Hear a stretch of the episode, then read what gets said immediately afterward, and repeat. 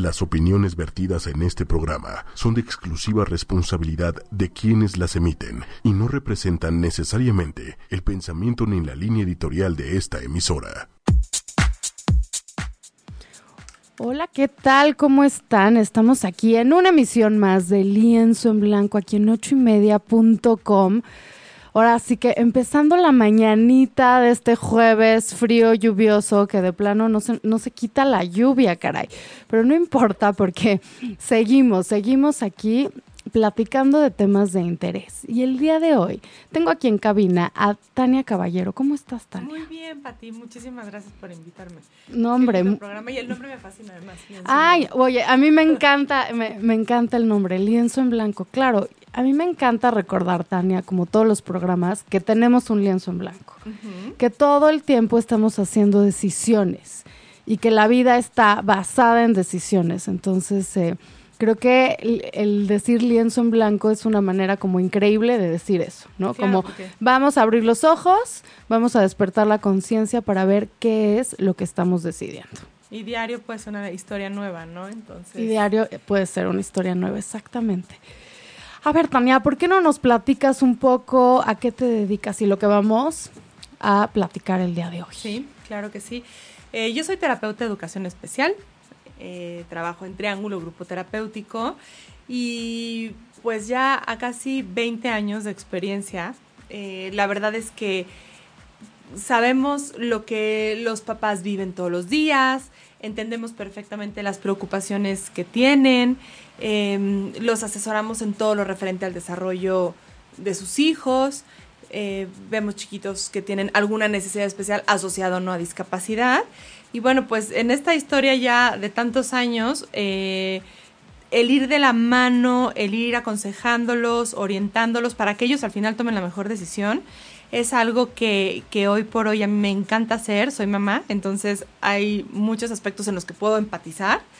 Y, bueno, pues al final estar con ellos y, decirles y darles alternativas para tomar las mejores decisiones. Claro, y, hoy en día, o sea, este tema de la era digital, de los dispositivos, que los iPads, que los celulares, que la computadora, o sea, todo lo que es navegar en la red, causa mucho ruido. O sea, creo que es algo que no habíamos vivido, ¿no? O sea, especialmente la generación que ahorita están siendo papás ellos nacieron en un momento donde en su niñez no estaban, no existía, ¿no? y entonces, la transición. Exactamente. Entonces, hoy en día, los papás y mamás que nos están escuchando son la generación de la transición. Sí, sí. Y esta generación de la transición se ve ante este cuestionamiento de decir, híjole, yo no tengo ahora sí que modelo alguno, ¿no? a esos abuelos de, ¿no? de los niños de hoy no les tocó tener que regular todo lo que era la era digital. Y tampoco sabemos hoy en día qué estragos está causando y beneficios, y, o sea, todo lo que está causando la era digital, porque ahora sí que estamos nuevos, ¿no? Y ahorita viene esta generación que está creciendo desde que nacieron. Nacen con dispositivos. Nacen con dispositivos. Oye, nacen casi casi con un dispositivo en la mano. ¿Y ahora qué? Se salen millones de preguntas, ¿no? Millones de preguntas, uno como papás, de qué, qué hacemos.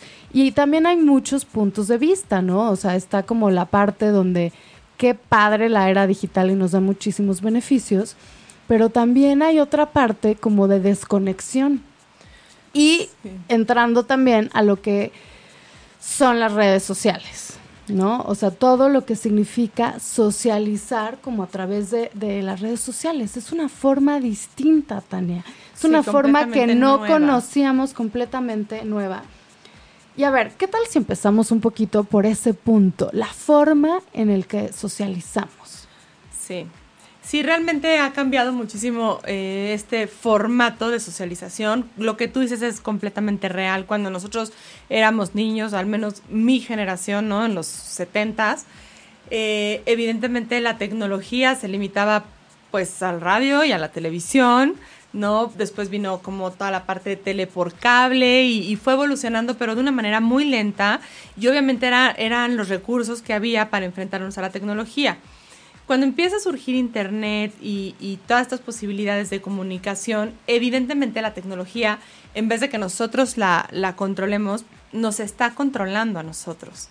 Y, y, sí es impresionante cómo hoy por hoy ya los niños que se están volviendo adolescentes y los adolescentes que se están volviendo, adultos, jóvenes, la forma en la que interactúan definitivamente sí es a través de dispositivos. O sea, a mí me ha tocado ver en una mesa eh, pues adolescentes que están interactuando o platicando, no sé cómo llamarlo siquiera, entre ellos a través de, de, de sus teléfonos. Entonces, los papás evidentemente no sabemos ni qué hacer, porque porque por otro lado, yo sí me doy cuenta que los papás somos los primeros en estar también pegados al celular. O sea, a donde vayas ves hacia las familias, ¿no? Cada quien con sus cosas. Entonces, eh, evidentemente sí hay una interacción. Lo que está cambiando mucho es el medio y también como esas medidas a través de las cuales la gente se puede sentir o los chavos se pueden sentir más populares, más aceptados o rechazados, integrados, ¿no? Ya todo es virtual, ya, ya no es eso que nosotros vivíamos a lo mejor en la escuela de, eh, no sé, los grupitos o ciertas actividades que hacías nada más con los que eran aptos para esas actividades. O sea, ahorita ya... Claro, y, también como que las reglas cambian. Eh, yo tengo pacientes adolescentes y me llama mucho la atención eh, como comentarios que me dicen, ¿no? Que obviamente, pues yo en mi adolescencia no los viví de esa manera, ¿no? Porque yo no tenía dispositivos a la mano ni redes sociales. Pero, por ejemplo, o sea, sí es todo un tema, ¿no? Eh, por ejemplo, me decía así como, como una niña, o sea, como este rollo de los likes. Sí. O sea, en el momento que tú publicas algo, o sea, sí en este momento vulnerable de la adolescencia, que se está formando la identidad, pega muchísimo en la autoestima. Esta, es, este rollo de los likes. ¿no? O sea, que es quién vio mi publicación, qué comentan de mi publicación, cuántos likes tengo. Sí. Y la otra cosa que también, o sea, tengo muchos comentarios que hablan de esto, es como si me metieron al grupo de WhatsApp o no, si estoy incluida o no. O sea, es una manera que te incluyen o que te excluyen. O sea, como a qué grupos o sea, perteneces. Si, perteneces, ¿no? O de cuáles te sacan. O de cuáles te sacan, ¿no? O el contenido que se maneja como en esos chats, ¿no? O sea, creo que puede haber como mucho conflicto todo. Y sí, es, es, es una cosa nueva, pero nos habla de cómo están socializando. Sí, los, los jóvenes. Y definitivamente detrás de esto hay necesidades humanas que cubrir, ¿no? eh, yéndonos a necesidades básicas, por ejemplo, como es el hecho de sentirse importante, de, de tener certeza, de tener esta parte de conexión con los demás, de tener variedad. Entonces, estas necesidades están siendo llenadas de una forma virtual, porque en la realidad, la verdad es que no, no tienen nada que ver si hay muchos o pocos likes eh, en cualquier publicación que tú pongas, eso no lo puede calificar ni te puede hacer sentir a ti como persona más valiosa o menos valiosa. Entonces, eh, a mí sí, la verdad es que me da una tristeza enorme porque al final yo sí pienso que tanto los adultos como los jóvenes y los niños nos estamos perdiendo de muchas vivencias reales.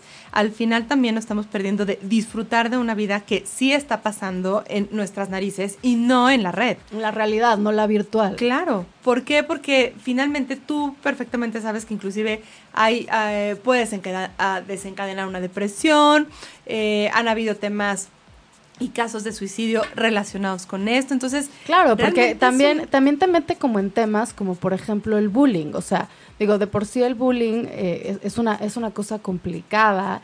Eh, eh, es un tema que cuando te, te toca vivirlo muy doloroso, ¿no? y que te puede llegar, como tú dices, o sea, a, a temas como lo que es el suicidio y como que son las depresiones. Pero el bullying llevado a redes sociales. Sí.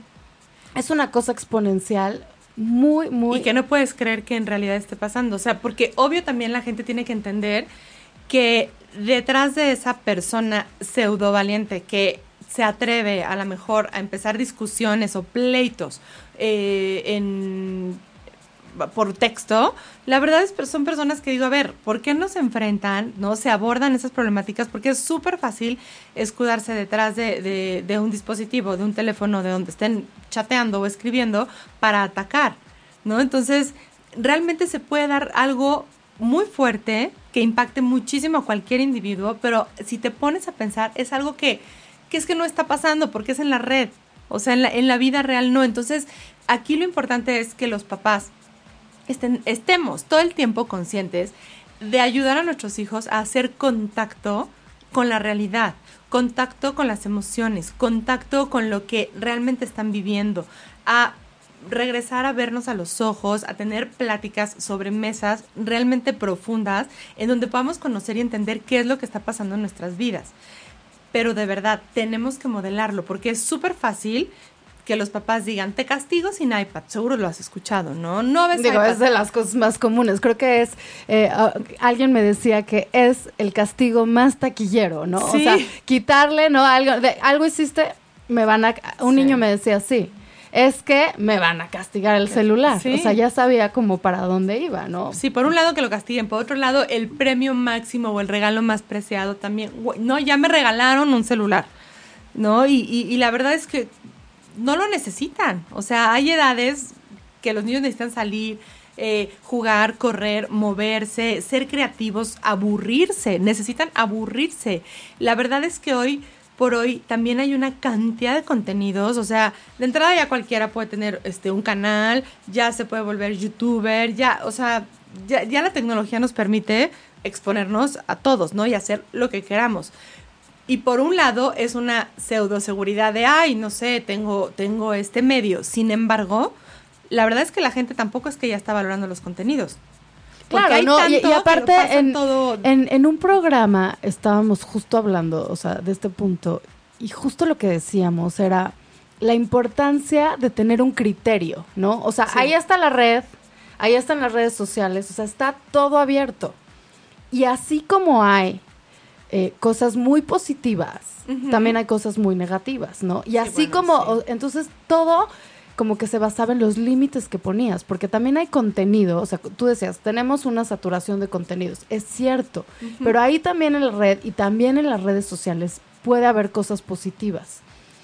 Hay contenidos en internet increíbles, o sea, que fomentan la creatividad, hay bibliotecas que están abiertas, hay eh, talleres, conocimiento, aprendizaje, pero también hay otras cosas, ¿no? Que nos pueden jalar de nuestro mundo e impactar en cómo nos sentimos, impactar en nuestra autoestima, porque realmente creo que un punto que tenemos que dejar claro es, si no sabemos manejar todo esto de la era digital, podemos usar esta parte digital en un impacto que nos hace sentir menos, en un impacto que realmente toca nuestras emociones, la manera en que socializamos, y la manera en que nos sentimos de nosotros mismos. y creo que ahí es donde tenemos que poner como, como el límite y dejar a la era digital como una ayuda, o sea, porque claro que nos puede ayudar la era, la era digital, pero una, como tú decías anteriormente, que nosotros controlamos, no que nos controla a, nosotros. Mira, lo que acabas de decir a mí me parece así de simple. Evidentemente hay contenidos muchísimos, los podemos eh, dividir probablemente entre muy buenos contenidos, ¿no? De calidad, filtrados, con fundamentos. Hay contenidos neutrales en donde a lo mejor puede ser entretenimiento y que puedes pasarla bien un rato viéndolo. Y definitivamente hay cosas muy negativas. Si nosotros eh, usamos estos medios bajo nuestro control, o sea, somos quienes estamos manejando todo lo que hacemos y vivimos, te estoy hablando de consultas, ¿no? A ver, si necesito hoy por hoy, me voy a ir de lo más simple, ¿no? Hacer un chiles en hogada, que ahorita es plena temporada, qué increíble. Entonces pongo en la receta, ¿no? ¿no? Social o Google o este Pinterest, lo que se te ocurra, y entonces voy a lograr, pero entonces yo estoy usando la tecnología, yo estoy haciendo uso de ellas. Si yo lo que hago es entretenerme o todo el día ya con un nivel de adicción, estoy pegada al celular, saltando de una red a otra, nada más a ver qué hay y probablemente enganchándome con contenidos negativos, dolorosos, deprimentes, o sea, no, no, es algo que necesitamos. En ese momento ellos nos están permeando. Además sabemos perfectamente que, que, que analizan nuestra conducta, ¿no? De, navegación y de consultas, para que nos sigan mandando cosas que van a encajar en eso y, y, es ahí donde digo, nos están usando entonces a nosotros. tenemos que tener mucho cuidado, evidentemente ponernos límites. Eh, ya sabes tú perfectamente que hay adicción, o sea, ya, ya se aloja esta necesidad eh, de estar conectado eh, en áreas del cerebro que predisponen para futuras adicciones. O sea, al final yo invito a mucha gente que al menos ahorita deje el celular de, lado al terminar esta entrevista y cuando nos acaban de escuchar, dejen el celular de lado. Mientras no, ¿eh? Mientras no. Porque si no, no. Y, y, y traten de estar tres horas sin consultarlo. Y simple y sencillamente tomando llamadas si es que entran. De verdad, entra una sensación de abstinencia terrible. Estamos ya acostumbrados. Si tú piensas en la figura de una persona, la que me digas, ya la visualizas con el celular en algún lugar. O metido en la bolsa o en la mano, pero ya es como. Sí, o cuando, cuando vas a un restaurante, o sea, ves sobre la mesa Sí. No, o sea, al lado de cada persona su celular. Claro, entonces ya, ya es una parte de, ya hay una sensación de abstinencia si se deja por un tiempo, ya es eh, algo indispensable, o sea, puede haber personas que van camino a la escuela, al trabajo o al aeropuerto, no importa, y si se les olvidó el celular, es que se regresan. ¿no? Porque es muy importante. Entonces, yo creo que mientras nosotros usemos como para consultar, para comunicarnos, pero en cosas verdaderamente importantes. Se claro, que te dé que te dé un plus, o sea, y yo creo quiero volver a subrayar, o sea, el chiste de esto es tú manejarlo.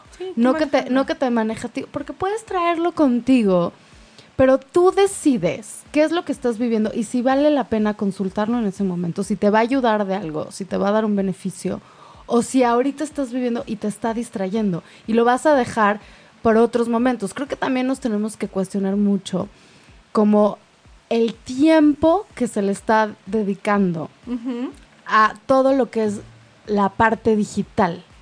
Porque tenemos un mundo real y tenemos un mundo digital. Entonces creo que la pregunta aquí es, ¿cuánto tiempo le estás dedicando a cada uno? En una conferencia que yo fui el fin de semana pasado hablaban de seis horas al día en promedio. Eh, si tú te pones Seis horas al día me parece. Que duermes ocho y que el día solo tiene 24, ¿no? Realmente la vida real la estás viviendo en, en muy pocas horas.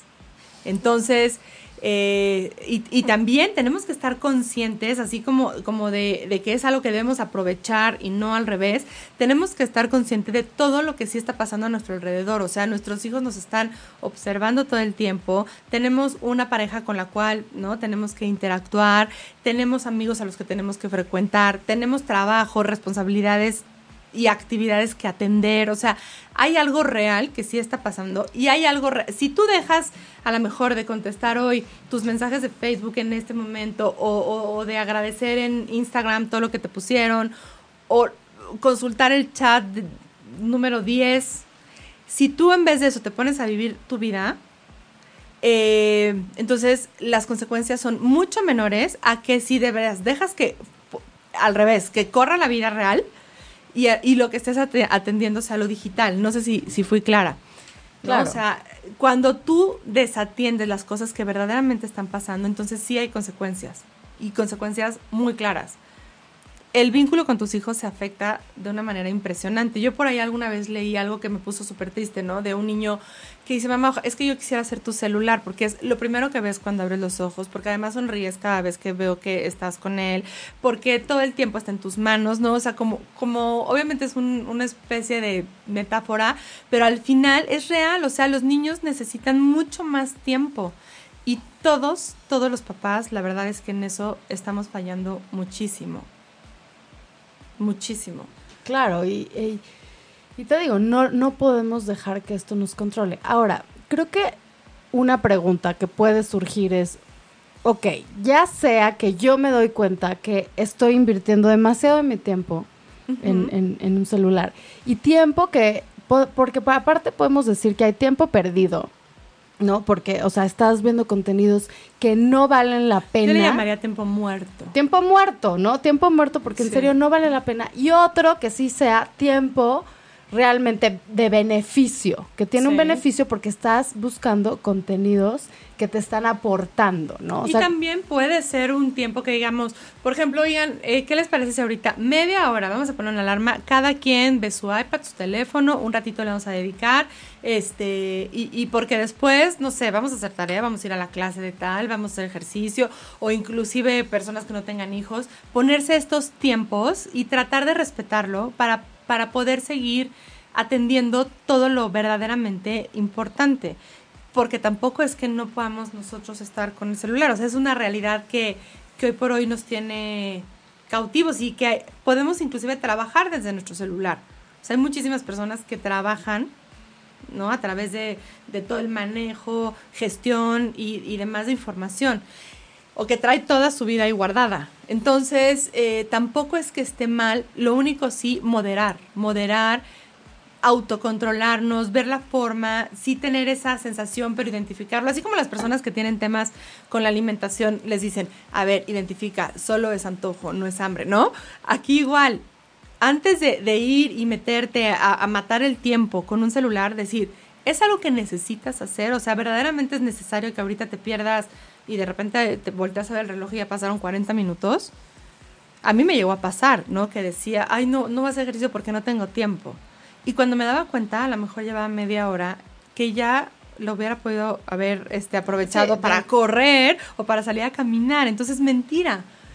No, no es que no tengamos tiempo, sino que estamos matando mucho el tiempo que tenemos en nuestra Claro, vida el pero, pero aquí vuelvo un poco como al tema de decisiones. O sea, creo que cada minuto estamos decidiendo Sí. también en qué queremos invertir nuestro tiempo. O sea, el tiempo eh, son de esos regalos que dicen que se agotan, ¿no? O sea, el tiempo Se no agota y no podemos, no, y no podemos volver atrás, nadie nos los puede regresar. Sí, no. Entonces creo que esto es una de las decisiones porque cuando volteas para atrás, lo, en lo que decidiste gastar tu tiempo, después lo estás llamando vida. Acaba siendo tu vida. Sí.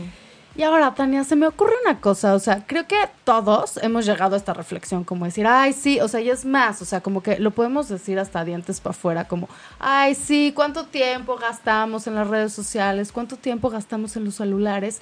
Y también podemos coincidir, hay cosas beneficiosas en esto y hay Sí. cosas que no. Y realmente todos podemos llegar a la conclusión de que el chiste es el equilibrio. Pero después salimos, ahora sí que a la vida real, y nos puede pasar a nosotros eh, como, como adultos, como, como personas, que el trabajo y toda la manera en que está estructurado nuestro día necesitamos un celular. Y que no sabemos, o sea, cómo, cómo pararlo. O nos puede pasar que tengamos hijos, adolescentes, por ejemplo, niños, y que están totalmente conectados y ya no sabemos qué hacer de ahí. ¿no? Y, y esto pasa especialmente cuando ya nos estamos haciendo como preguntas, por ejemplo, con los adolescentes, donde es importante para ellos estar conectados, porque están socializando de esa manera. Y es la forma en la que crecieron, además. y es la forma en la que crecieron, tienen un dispositivo desde que nacieron, pero por otro lado ya no sabemos cómo equilibrar, ¿no? O ellos no tienen ningún problema de estar conectados, Sí. o sea, ellos están bien, dicen, yo estoy perfecto, no me muevas, pero tú como papá por fuera estás diciendo, híjole, no, creo que se está perdiendo un poco de la parte real. Claro, pero tú tienes ahí como mamá o como papá que tener algo que ofrecer a cambio. Porque definitivamente ellos lo están disfrutando, como tú bien dices. Sí, Están, o sea, ellos no van a tener ningún no, problema. ellos, ellos están encantados eh, en sus juegos, en sus eh, aplicaciones, ¿no? Ellos además dominan al menos mucho más que yo. Y obviamente tú no le puedes decir simple y sencillamente, ¿sabes qué? No, es increíble la cantidad de horas que estás en el iPad, es increíble que te la pasas jugando en línea, es increíble que todo el día estás en el, en el, en el chateando.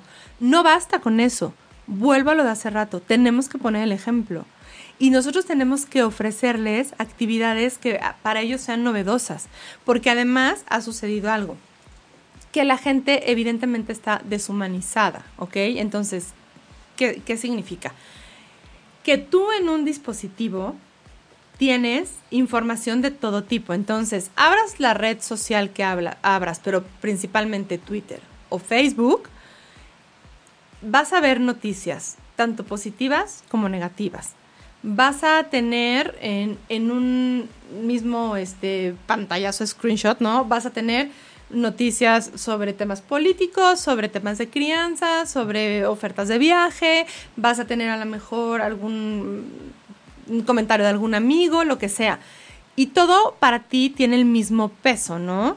Eh, Daniela Verderi, que es eh, la especialista en redes en, Triángulo, dice esto y, y, de verdad el día que me lo comentó yo me quedé helada. ¿Cómo es posible que tú abras tu celular y empieces simple y sencillamente con un dedo a dejar pasar absolutamente todo y te dé lo mismo leer cualquier noticia, cualquier contenido. Y esto se debe a esta deshumanización que ya estamos viviendo. O sea, ya no te detienes. Antes, cuando éramos chicos, tú veías una noticia de secuestro, veías una noticia de guerra en algún lugar o, o cualquier cuestión política, a lo mejor como amenazante, y, evidentemente se te saltaba el corazón, no, no querías ni saber de cosas trágicas porque era algo completamente sorprendente. Y hoy por hoy pasa tanto todo el tiempo que todo lo pasamos igual. Y literalmente, o sea, lo pasamos así, con el dedo decidimos ya no verlo. Entonces. Claro, pero y aquí está como una, el impacto que está teniendo como esta era digital. O sea, sí está teniendo un impacto en nuestra atención. Exacto. Y creo que es lógico verlo, porque cuando tú estás abriendo, digo, desde una red social hasta una página de internet, o sea, si estás navegando, hay muchísimo contenido, porque también va a haber publicidad, va a haber contenidos. Entonces, cuando te saturan de tantos estímulos, tu cerebro no puede procesar tantas cosas. Tienes que escoger algo, entonces tienes que ir pasando, ¿no? Tienes que ir pasando para decidir a qué le vas a poner atención. Ahora, em, pero, pero al final, perdón, el que lo pases no significa que tu cerebro no lo haya registrado. Claro. Y regresando a la pregunta de hace rato con los hijos, están, están ellos de una u otra forma poco sensibles por todo lo que ven. Eh, tienen que seleccionar y lo otro decidir no verlo eh, pero si nosotros no les ofrecemos algo a cambio y simplemente les, decimos, deja eso, es muy difícil que, que podamos como restablecer ese vínculo. Entonces, hay que invitarlos a, oye, ¿qué te parece si juntas vamos, ¿no? Con tu hija a hacer esto, o juntos eh, nos metemos a una clase de tal, o si leemos este libro y lo comentamos. O sea, los papás tienen que ofrecer algo a cambio que sea atractivo y novedoso para los hijos, porque la verdad es que ¿para qué quieren que deje el iPad? Si tú estás conectada o te fuiste a trabajar todo el día o no platicamos nada o estás dormida o no acostada viendo series, o sea, ¿eso de qué sirve? Es deja esto a cambio de algo más interesante que yo te voy a enseñar. Y es un poco, a lo mejor, un tema de sí echarle ganas porque evidentemente hay papás a los que les da muchísima flojera. O sea, sí, sí es algo con lo que tienes. Lo que, pasa es que caes, caes en una zona de confort, porque, digo, no creo que obtengas mucho de esto, o sea, no, no, no está padre, por así decirlo, pero creo que sí está cómodo. Sí. O sea, sí, sí es muy cómodo, o sea, y, y creo que todos los papás lo acaban usando, ¿no?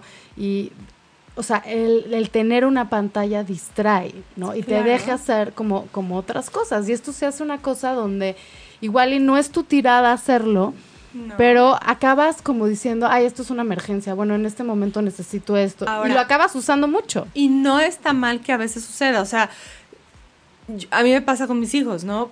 Si hay situaciones en donde se tienen que portar bien y no tengo de otra porque ni me voy a ponerles a dar un sermón en ese momento y tienen una edad en donde sé que a lo mejor les cuesta trabajo controlarse, en ese contexto en específico, digo, no está mal. Si, si de repente haces uso tú, ahí vuelvo a lo de hace rato, tú la usas. Pero tú lo decides. Tú lo decides. Oye, no es lo mismo que digas, oye, fuimos a una primera comunión o fuimos a una fiesta infantil y los niños están con el celular. Pero oye, si vas a un evento, este, a lo mejor donde no tuviste más que llevar a tus hijos, no, pero no tendrían que estar ahí, se vale que digas, bueno, ¿sabes qué? Por favor, quédate tranquilo un rato, toma, te presto. Pero es bajo esta conciencia y decisión de la que tú hablabas hace rato. Y no simple y sencillamente por, ay, no, ¿sabes qué? Este, vamos al jardín, vamos, jugamos fútbol, eh, armamos un rompecabezas, híjole, no, mejor ten mi celular. Eso es a lo que me refiero, que no debemos de llegar. Claro. Y por otro lado, creo que también, por ejemplo, en adolescentes, o sea, me parece como positivo. Tú y yo platicábamos eh, fuera de cabina eh, sobre un documental, un documental que se llama Screenagers. Sí. Y creo que este documental eh, podría ser como positivo que lo vieran muchos adolescentes y muchos papás.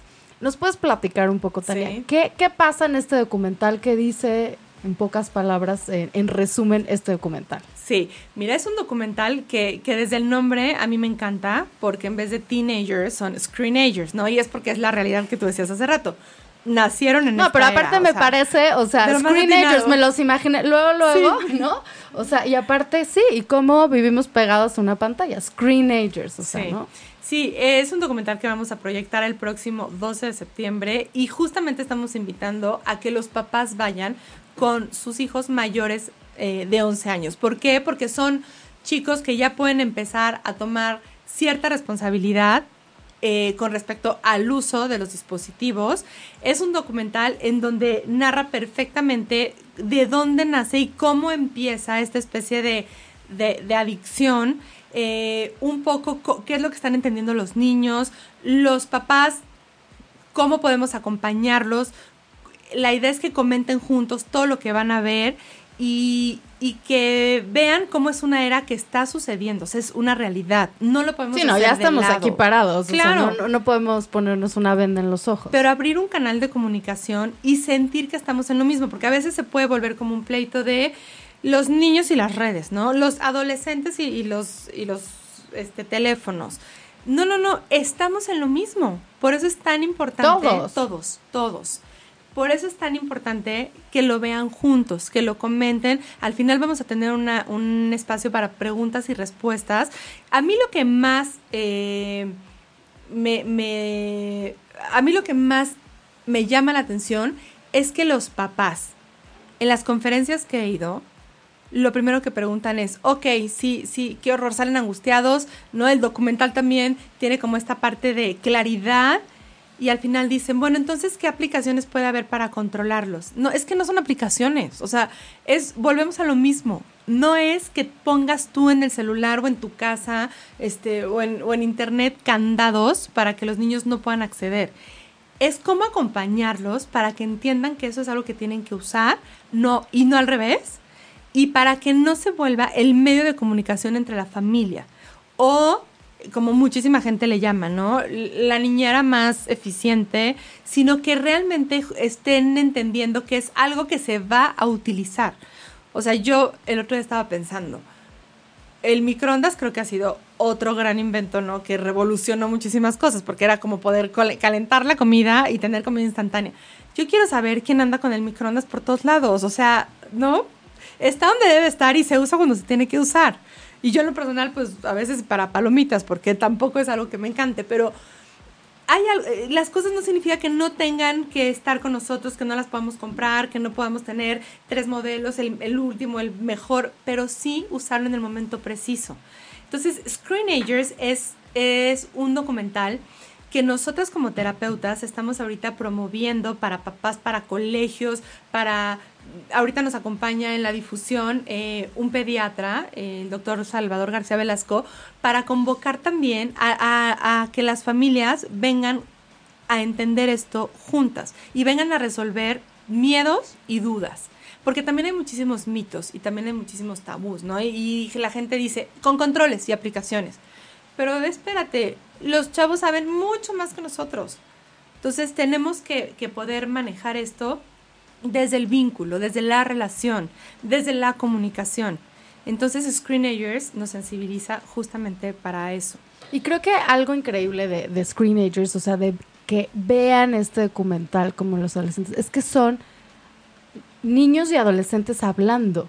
O sea, los están entrevistando, o sea, no es la opinión de un fulano, ¿no? Así que, que dice, ay, oiga, no, eso es justo niños y adolescentes hablando sobre el impacto que esto está teniendo en sus vidas.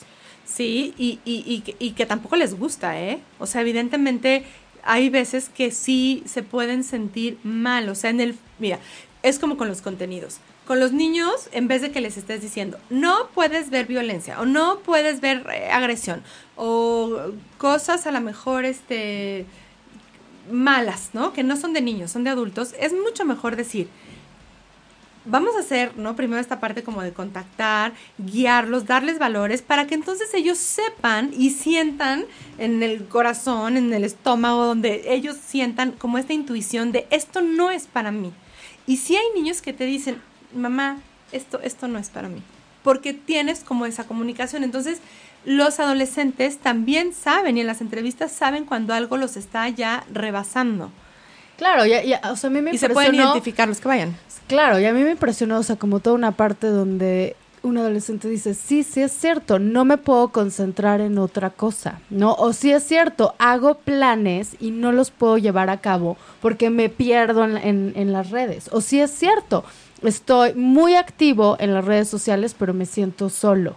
Claro, y, y esta, esta sensación, estas emociones, estas vivencias, las están narrando adolescentes, pero vuelvo a lo mismo, no es que pueda, ha habido gente que nos habla para, para ahorita la proyección y nos dice, eh, te mando a mis hijos, necesito seis boletos porque van con sus primos.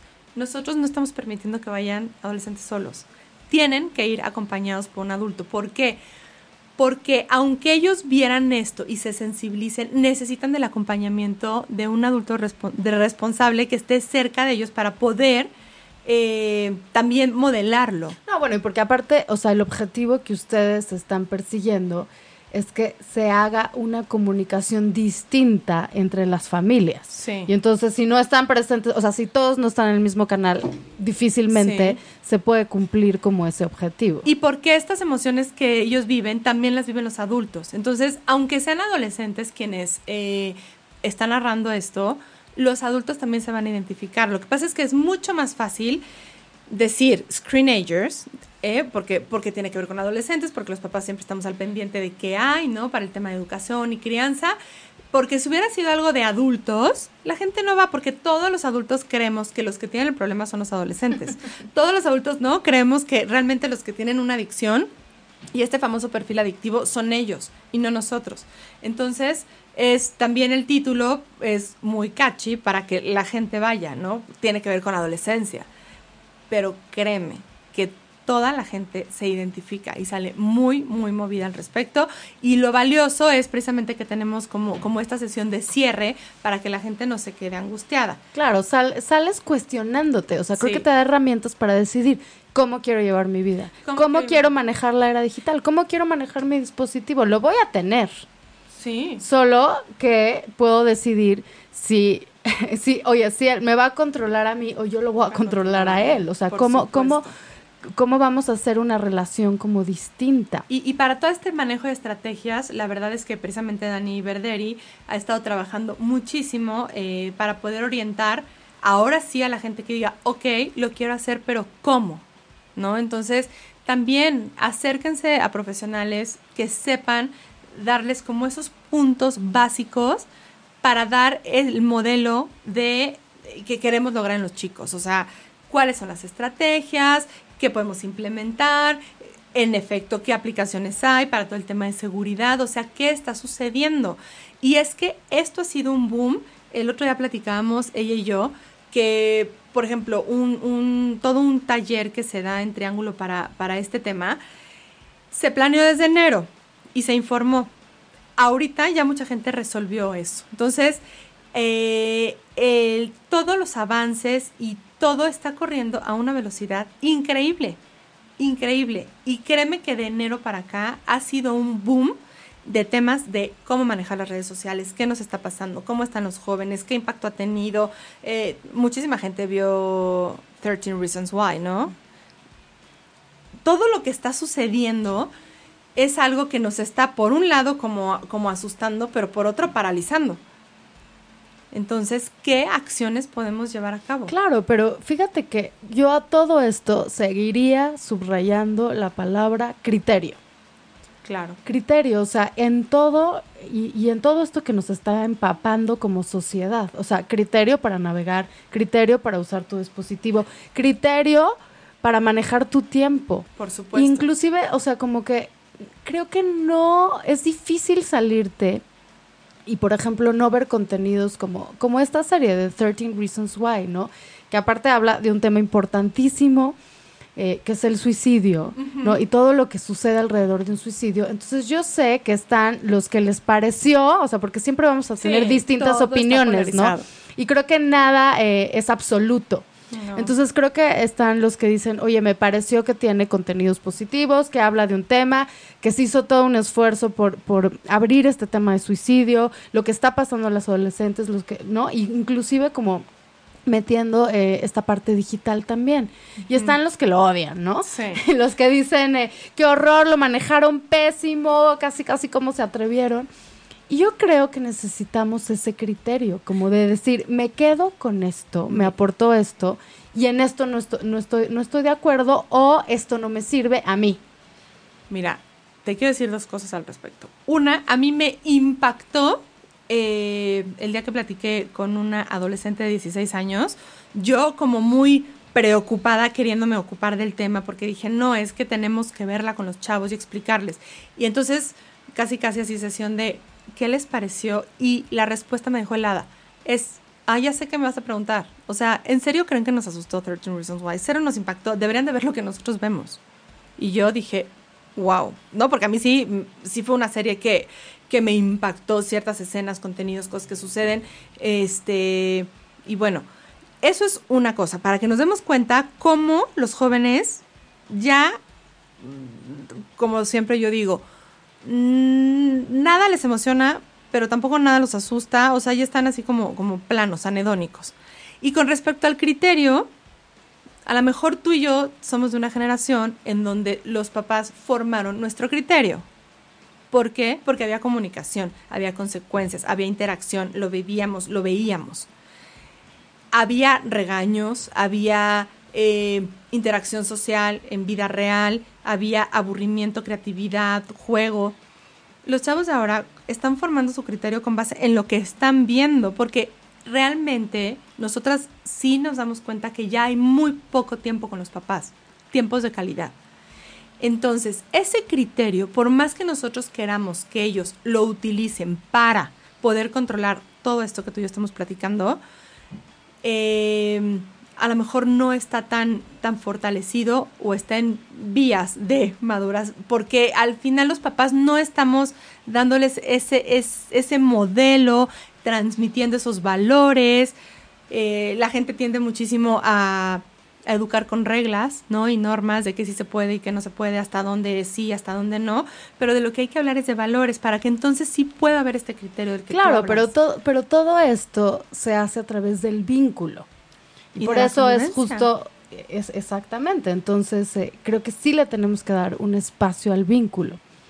Oye, Tania, y me dejaste pensando hace ratito que decías que en su equipo había un pediatra también para informar. Sí. ¿Por qué un pediatra? Y, o sea, ¿qué? qué- Bueno, Eh, la verdad es que lo escogimos un foro en donde cupieran muchas personas para poder invitar a muchísima gente. Y decidimos hacerlo aquí también porque en otras ocasiones hemos tenido la oportunidad de, de, de convocar y nos hemos dado cuenta nosotras como terapeutas de niños que el vínculo con los pediatras es súper, súper importante porque los pediatras muchas veces se vuelven los consejeros, los psicólogos de los papás, ¿no? De las mamás, lo- los consultan muchísimo. Y, poder contar con el apoyo de pediatras que son sensibles a esto y que se sienten responsables y entonces buscan contenidos de calidad es muy bueno.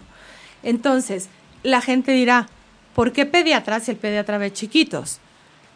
Porque este documental tenemos dos proyecciones, una a las 5 de la tarde y la otra a las 8 de la noche para puros adultos, porque aunque tengas un hijo de 2, 3, 4, 5 años, tienes que ir. Yo he visto bebés de meses con iPads.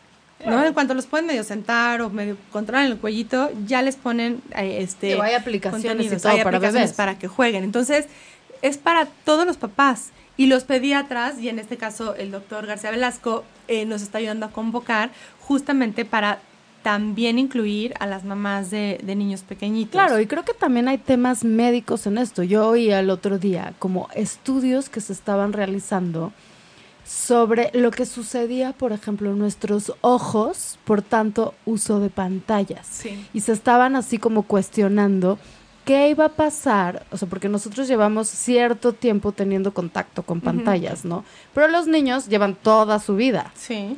Y entonces que sí se estaban viendo el impacto que esto, por ejemplo, tenía en nuestros ojos y si se tenía que prevenir algo o usar algún tipo de protección. O sea que hasta eso nos tenemos que, que cuestionar si nuestros ojos estaban listos, ¿no? Sí. O sea, o no Sí, estaban hechos evolutivamente, ¿no? evolutivamente, Sí. ¿no? O realmente no, evolutivamente no estaban listos o no estaban preparados para tener tanto contacto con pantallas.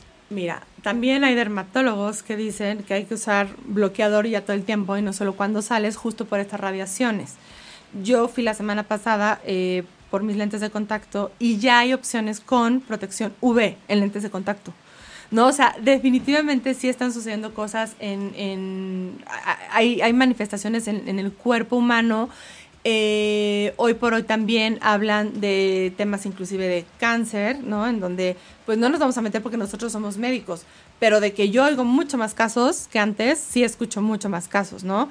Y, y en gente joven y temas a lo mejor de cerebro, o sea, qué sé yo, sería muy interesante que alguien que, que fuera especialista en el tema nos, nos, enriquece, nos enriqueciera además con cuáles son los efectos a nivel de la salud ya, ya los podemos tener claros a nivel de salud mental, ¿no? De, de toda esta parte de adicción, de depresión, este... Claro, porque aparte como que todos pero estos físico. estudios se buscan que sean como longitudinales, como largos, como ver, a ver, si llevas toda la vida, o sea, Sí. ¿qué efectos tiene? Hay unos que todavía no lo sabemos, porque No. llevamos solo ciertos años Sí. y no sabemos, o sea, como a la larga, pero digo, más que clavarnos en eso, que aparte...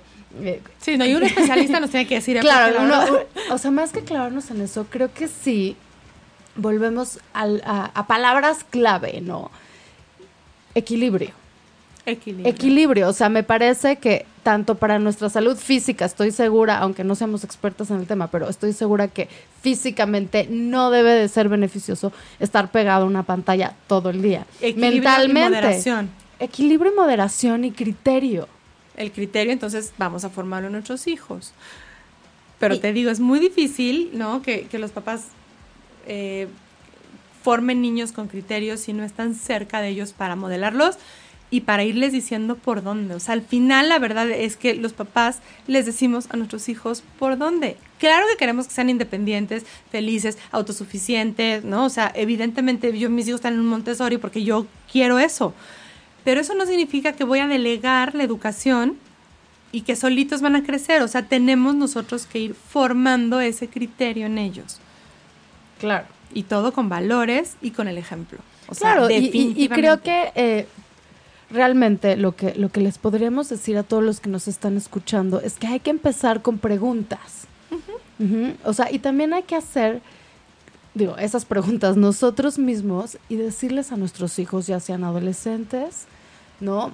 O niños, que se pregunten, ¿no? O sea, ¿qué quiero hacer ahorita? Quiero, Sí. quiero ir al parque, quiero platicar, quiero hacer un juego de mesa o quiero usar esto. Y, y ahí te voy a decir algo muy interesante. Con respecto a las preguntas, también hay que enseñarlos a preguntarse. Si ellos, si nosotros les decimos, ¿por qué sigues en el iPad todo el día? Nos va a decir, pues porque me entretengo. Oye, porque muchísimo". quiero y porque me gusta No, o y estoy súper entretenido, no ¿Qué lo voy a crees hacer. que te deja eso? No, ya suéltalo. Pues que creo que, o sea, no sé, mamá, tú estás platicando, yo estoy jugando. En cambio, si los enseñamos a preguntar, a ver, ¿cómo crees que podrías aprovechar tu tiempo ahorita? Ya lo pones a pensar. No, o desde preguntarle, o sea, en vez de quitarle el iPad, ¿no? Y Claro. que empiece esta lucha, como decir, oye, ¿qué proyecto se te ocurre hacer? Claro, ¿Quieres que- hacer algo con arte? ¿Quieres que bajemos al parque? ¿Quieres invitar a un amigo? ¿No? Eh, nos inventamos algo.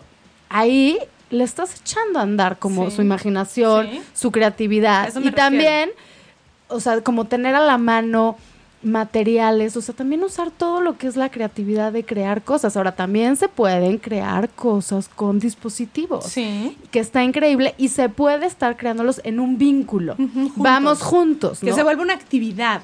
¿no? Que tenga un propósito. O sea, yo creo que lo que no podemos dejar de ver es que todo lo que hacemos, o sea, tratar de encontrarle un propósito. Yo sé que a veces se vale hacer cosas como sin propósito, o sea, también nos podemos proponer, Sí. decir, ahorita El ocio a veces es súper es, sano. es como el ocio, o sea, ahorita mi propósito es no hacer Sí. nada, ¿no? Claro. Y eso está, eso está padre, pero en general, digo, tampoco podemos estar todo el tiempo en, en ese propósito de no, no, nos vamos a aburrir. Pero creo que también todo es ¿para qué? Hacernos esa pregunta, ¿para qué? Entonces, en vez de atacar a los niños, en vez de atacar a los adolescentes y eh, la típica cantaleta Sí. que hemos oído mil veces de suelta ese teléfono. Sí, ¿hasta cuándo eh, vas a entender? te lo voy a castigar, ¿Qué te no sé qué. Y la relación ya es a través de eso y a través de amenazas de te lo voy a quitar, devuélvemelo. Te vas a eh, quedar ciego. Y, y no, y cosas como amenazas. Si haces esto, te- tienes derecho. Si haces esto, no tienes derecho. Y se vuelve una relación a través de hablar eh, de esto. Creo que démosle la vuelta, usemos estos dispositivos, estas redes sociales a nuestro favor y hagamos un propósito, preguntemos el para qué, llenemos nuestra vida de contenidos reales. Le, le podemos poner esa sal y pimienta con contenidos virtuales también, Sí, por porque, supuesto, porque se vale, aprovecharlos. pero todo a través del criterio, todo a través de decisiones. Y acompañándolos todo el tiempo, a- ayudándolos a hacerse preguntas inteligentes que activen su pensamiento y que, y que activen esta creatividad. Ellos todo el tiempo de nuestra mano. ¿no? Claro. Eso es muy importante. Ahora, eh, creo que también es importante decir, Tania, que a veces ya se nos salió de la mano. A veces puedo tener todas eh, estas intenciones, pero ya estoy en una adicción. O sea, ya me cuesta trabajo dejarlo, hasta me lo puedo proponer, pero ya no sé ni cómo. Entonces creo que podemos invitar a todas las personas que consideren que tanto sus hijos o ellos mismos ya estén en una adicción, o sea que yo diría donde ya estás manejando tus sentimientos, tu tiempo, ¿no? Y habrá Dejando atrás. diga, no, no, yo no. Y yo nada más les preguntaría, ¿se regresan por el celular si lo olvidan en casa? ¿Sienten esta sensación de abstinencia cuando no lo pueden revisar por alguna razón? esta angustia de ah, Sí, sí, se, se cachan eh, revisándolo a cada rato de una manera absurda, sin propósito. Y de esa forma po- podrían considerar que sí requieren de cierta ayuda. Yo hace tiempo, hace un par de meses o tres, intenté justamente hacer como, como, como una alianza con más personas, diciendo, a ver, me voy a tardar en contestar, ¿no? Porque estoy viviendo una vida real. ¿A qué me refiero? A que también tú te propongas entre tus grupos de amigos, con tu familia, a decir qué les parece si no pasa nada y si no nos enojamos, si no nos contestamos de manera inmediata, ¿no? Si a lo mejor el teléfono no lo contesto en la llamada, uno, pero te voy a devolver la llamada, porque se vale que nos pongamos tiempos nosotros en el día y no estemos disponibles y no estemos inmediatos. Y que la gente también les digamos, es que no demandes en mi inmediatez. De esa forma nos podemos ayudar entre todos. Pero si yo estoy tratando de a lo mejor dejar el celular en momentos innecesarios, de alejarme un poco y nada más contestar en la noche ciertos mensajes, entonces le tengo que decir a la gente que no se altere si no le contesté Claro, y- y- rapidísimo, y también- si vio las dos palomitas y no contesté. O sea, Claro, y también nos volvemos, de esa manera nos podemos volver mucho más productivos, ¿no? En, en el sentido de, digo, y creo que este es un tema que también toca el documental de Screenagers, esta parte del multitasking. O sea, de hecho, el teléfono que nos está interrumpiendo con el beep, con Sí. el no sé qué, con los WhatsApps, con las notificaciones que nos están llegando de redes sociales, de eh, nos hace no poder estar concentrados en una actividad, de que Sí. cada rato estemos dispersando nuestra atención. Y creo que nosotros tenemos que decidir nuevamente, decisión, criterio, qué le queremos poner atención en ese instante. sí. Si decidimos que en ese instante es el tiempo del celular, perfecto. Hay pero momentos que no, del celular. hay momentos de celular, hay momentos de redes y nos puede dar muchísimos beneficios, pero decidido de nosotros, que no un VIP nos controle, ¿no? Porque ya muchos la, ya lo traen así como metido en el cerebro, así se, se, se Sí. empieza, o sea, Y tú ya dices que hasta no. podemos dejar, si alguien ve que tiene una no notificación, no puede. puede. dejar de verla, se pone muy ansioso. Por eso yo les invito a que hagan ese ejercicio hoy. Si les pasa eso, claro que tienen una adicción.